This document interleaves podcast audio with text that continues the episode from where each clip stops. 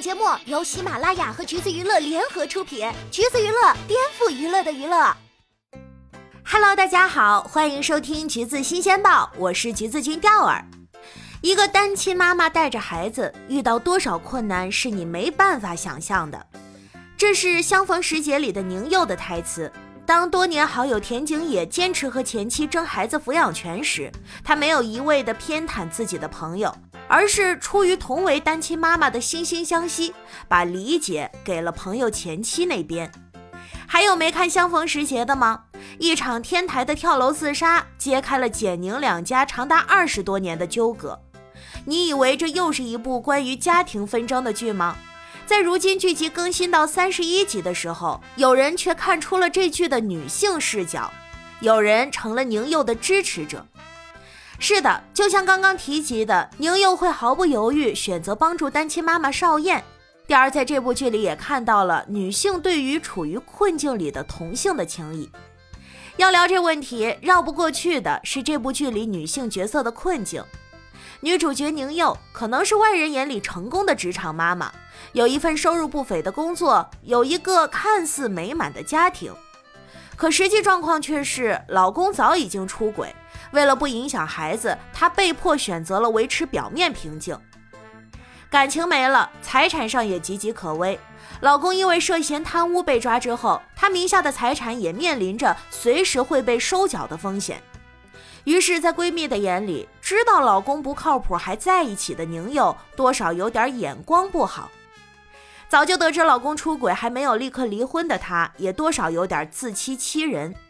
这边是看似干啥啥都行的职场女强人，背后实际有着并不如意的家庭生活；而另一边呢，富婆陈心儿也不如外人眼里的光鲜亮丽。作为准上市公司老板的前妻，有保姆、有司机帮忙分担育儿压力，但是面对孩子哭闹时，她依然会焦虑。选择步入职场之后，更是困难重重。明明只是一心想把工作做好。却因为展现的工作能力，一不小心就成了小心眼上司眼里的眼中钉。接着，职场霸凌就开始了。下班时间突然给他安排工作，趁着他不在，偷偷篡改他电脑里的工作文件。眼见着小刁难并没有改变老总对他的器重，他的直属上司更是直接动用关系，挖出来他一直引以为耻的职业污点。而这一招也直接导致他被开除。一个四十岁的全职妈妈，一方面承担着不小的育儿压力，好不容易靠着工作找回一点自我，却又遭遇了职场斗争。这是路人眼里财富自由的陈心儿的真实现状。但以上两位再难，好在一位有学历，一位经济无忧。让第二更感同身受的，还是作为一名单亲妈妈的邵燕的遭遇。有一个因为经济犯罪入狱的前夫。于是他在单位被歧视，年年升职都轮不上他；还在读幼儿园的女儿也跟着受到牵连，被别人看不起。不仅被外界区别对待，这边还有个想夺孩子抚养权念头的前夫。于是为了提防前夫，也为了让女儿抚养权牢牢地握在自己手里，他做出了旁人眼里荒唐的行为：雇人假扮男朋友。家庭生活难，职场也难。一次临时加班就会错过接孩子的时间，直接让女儿成为幼儿园的留守儿童，也让自己成为了前夫口中的失职妈妈。职场女强人会有脆弱的时候，富太太也会崩溃。就算孩子已经判给自己了，碰到能给孩子提供更好物质生活的前夫，单亲妈妈也还是会下意识的紧张。这么看来，她们虽然身份境遇不同，但同为女性的她们活得都并不轻松。可幸运的是，她们又是彼此体谅的。身为高知女性的宁佑，并没有忽视普通女性的困境。邵燕一个人带孩子的那段时间，她会主动帮助对方。就算想和邵燕争夺抚养权的是自己的多年好友，她也还是选择支持邵燕，又替她说出最真实的需求。更感人的还是对曾经伤害过自己的陈心儿的共情。当陈心儿一再怀疑她和自己前夫旧情复燃，更直接用跳楼逼他离开上海时，他没有对发疯的陈心儿坐视不理，第一时间跑到陈心儿身边的是他，把陈心儿劝下来之后，又主动收留对方住在自己家里。不仅如此，当陈希儿自杀入院，他的儿子小地瓜没人照顾时，也是宁佑接到了自己家代为照顾。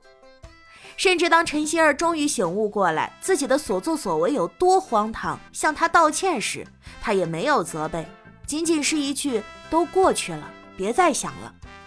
看到对方陷入困境中时，相比互相猜忌，总是更愿意选择互相体谅。即使对方给过自己伤害，也是优先选择原谅，而非紧抓不放。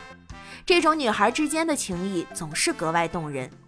若要究其原因，可能有宁佑最无助的时候，也得到了同样来自于女性的帮助与支持吧。